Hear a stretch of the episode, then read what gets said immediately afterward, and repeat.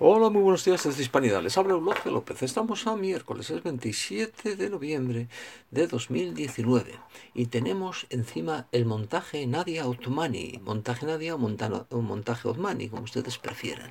La señora eh, paralítica, maleducada, grosera, dice, sí, sí, paralítica, pero maleducada y grosera, eh, que increpó, apostrofó, insultó, injurió, señaló, le metió casi el dedo en el ojo a Javier Ortega Smith por fascista, por no, porque, porque ella ha luchado, eh, al parecer le, dejó en la silla de ruedas eh, su cuñado por proteger a su hermana, con lo cual lleva 20 años luchando contra la violencia machista, lo cual es muy triste, efectivamente así lo reconoció el propio injuriado, que en este caso no es Nadia Otmani, sino Javier Ortega Smith, pero atención porque esto es muy bueno, el montaje, el, repugnante eh, montaje hipócrita, sobre todo mediático de nosotros, los periodistas. Es muy triste, pero, pero sí hay que decirlo.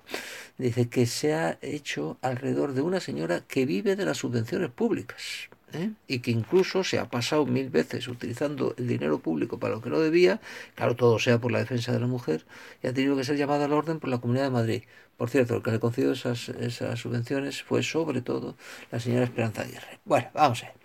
Según el país, el que una señora educada, utilizada por socialistas y podemitas para acosar a un diputado y a un concejal, no fuera atendida debidamente por este, que el pobre hombre, Ortega Smith estaba mirando por otro sitio, a ver, dice, a ver si me deja en paz, ¿eh? mientras las concejales y concejalas podemitas eh, pedían a la señora, calma, cálmate bonita, cálmate desgraciada, vamos, hombre, por favor, eh, que la estaba insultando. Dice, bueno, pues según el país, eso, no, no Nadia Otmani, sino Javier Ortega desató una oleada de indignación en toda España. Y cito textualmente. Dice, hombre, mi indignación no era con él, era con ella. ¿eh? Eh, yo me indigné, tiene razón el país, con la hipocresía del Partido Socialista, del Partido Popular, del alcalde Almeida, arremetiendo, porque él es muy feminista, es muy feminista. Dice, me eh, indigné, digo, ante la hipocresía de progres de izquierda y progres de, de derecha.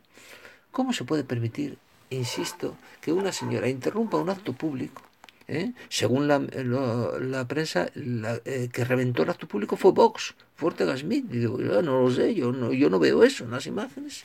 Y en lugar de llamar al orden a la responsable, mm, eh, se ensañe con la víctima, que en este caso era Ortega Smith, de un escrache público en institución pública, en sede municipal, que dirían los horteras.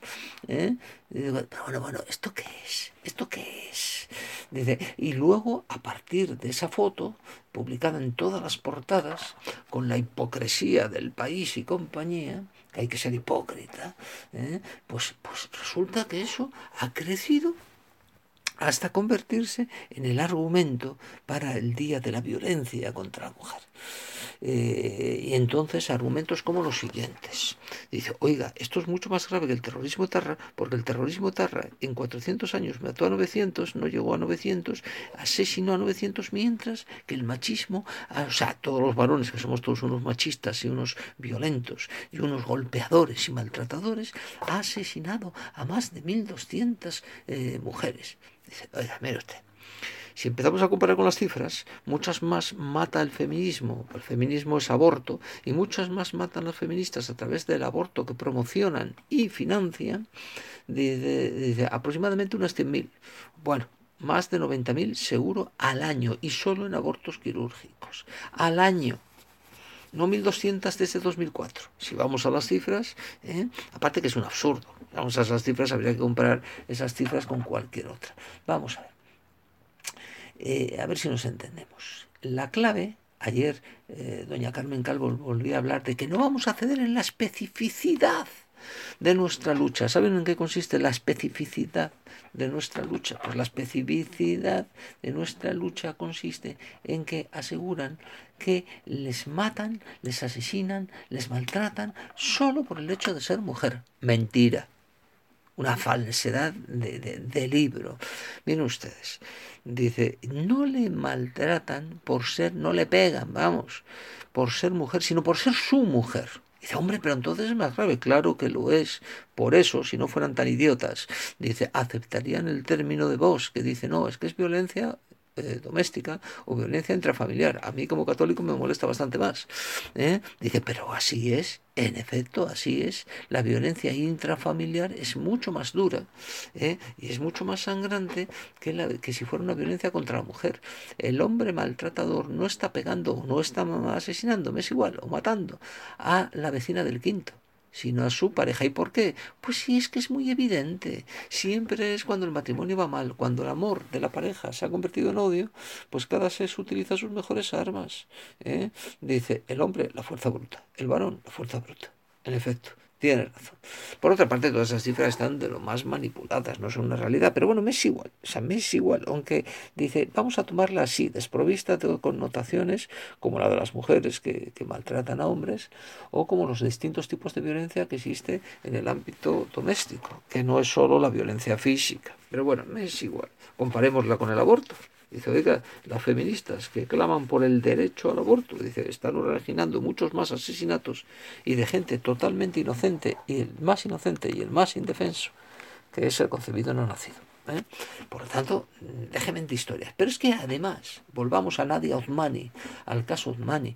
Oiga, esta señora está manipulando subvenciones. Es una señora, una activista que está viviendo de las subvenciones. No está defendiendo a las mujeres. Se está defendiendo a sí misma y su negociete. Sí, sí, su negociete. Oiga, pero ¿cómo puede usted decir eso si la pobre quedó paralítica? Efectivamente, es muy triste. Es muy triste. Pero aquí la verdugo, el otro día, fue ella y la víctima fue Javier Ortega Smith, que insisto, les insistiré siempre, no me cae nada simpático. ¿eh? Este señor no me cae nada simpático, pero hombre, las cosas claras. Por cierto, toda esta campaña que se ha montado, a lo mejor no tiene el resultado que esperan los hipócritas que lo han montado. ¿eh? Sobre todo la derecha progre y la izquierda progre española, que son unos verdaderos hipócritas.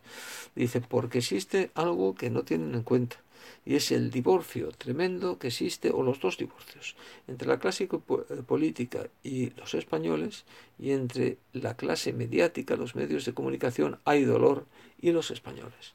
Cuidado con Internet, ¿eh?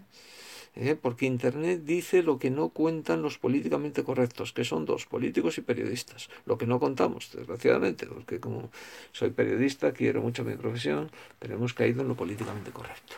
Entonces, lo políticamente correcto es decir que nadie Azmani, pobre nadie Azmani. Dice, oiga, en este caso, pobre Javier Ortega Smith.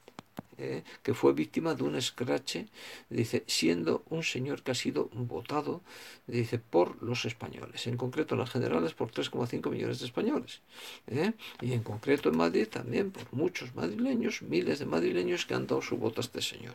No le han dado su voto porque sufre un escrache de una señora que no se ha presentado a las elecciones, ¿eh?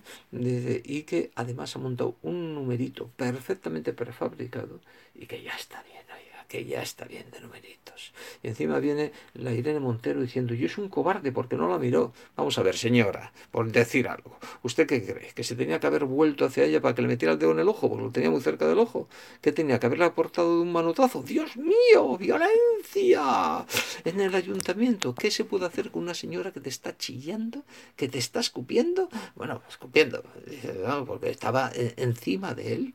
Que te está diciendo todo tipo de barbaridades. Que te está que te está haciendo un escrache, ¿cómo puedes quitarla? Si no es por la fuerza. ¿Qué hizo Ortega Smith? Volverse, no mirarla, porque es que a cualquiera, la reacción inmediata de cualquiera es apartarla, por lo menos que no se te eche encima. Eh, eh, dice, bueno, pues, pues Ortega Smith es, vamos, un cobarde. Tiene bemoles la copla, señores, tiene muchos bemoles, muchos.